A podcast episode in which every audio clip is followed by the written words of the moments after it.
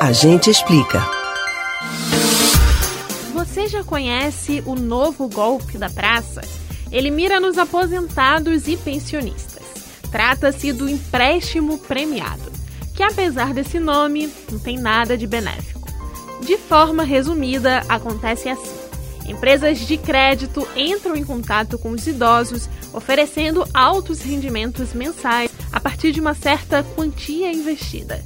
Como a pessoa não tem o valor necessário para o investimento, a empresa coleta a documentação necessária e faz o um empréstimo junto a um correspondente bancário, prometendo um retorno breve.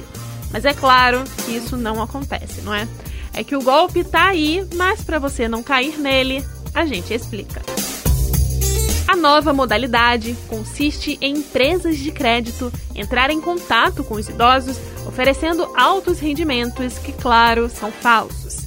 Depois que estão com toda a documentação dos idosos em mãos, algumas empresas se oferecem até mesmo para pagar as parcelas da dívida.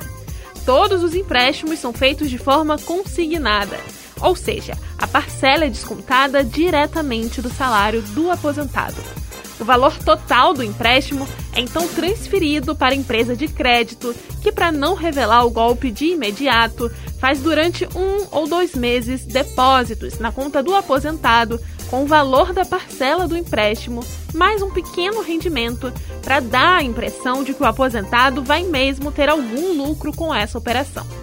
Poucos meses depois, a empresa para de acreditar os valores na conta do aposentado, que fica apenas com a dívida para pagar. Na semana passada, o Procon Pernambuco interditou três empresas de crédito no Recife, que funcionavam de forma ilegal, oferecendo empréstimos e ficando com o dinheiro, garantindo rendimentos fora da realidade.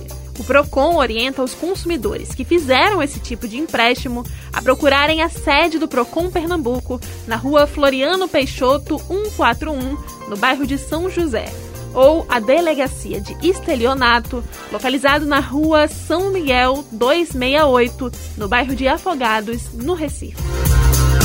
Você pode ouvir novamente o conteúdo desses e de outros A Gente Explica no site da Rádio Jornal ou nos principais aplicativos de podcast.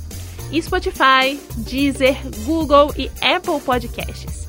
Beatriz Albuquerque para o Rádio Livre.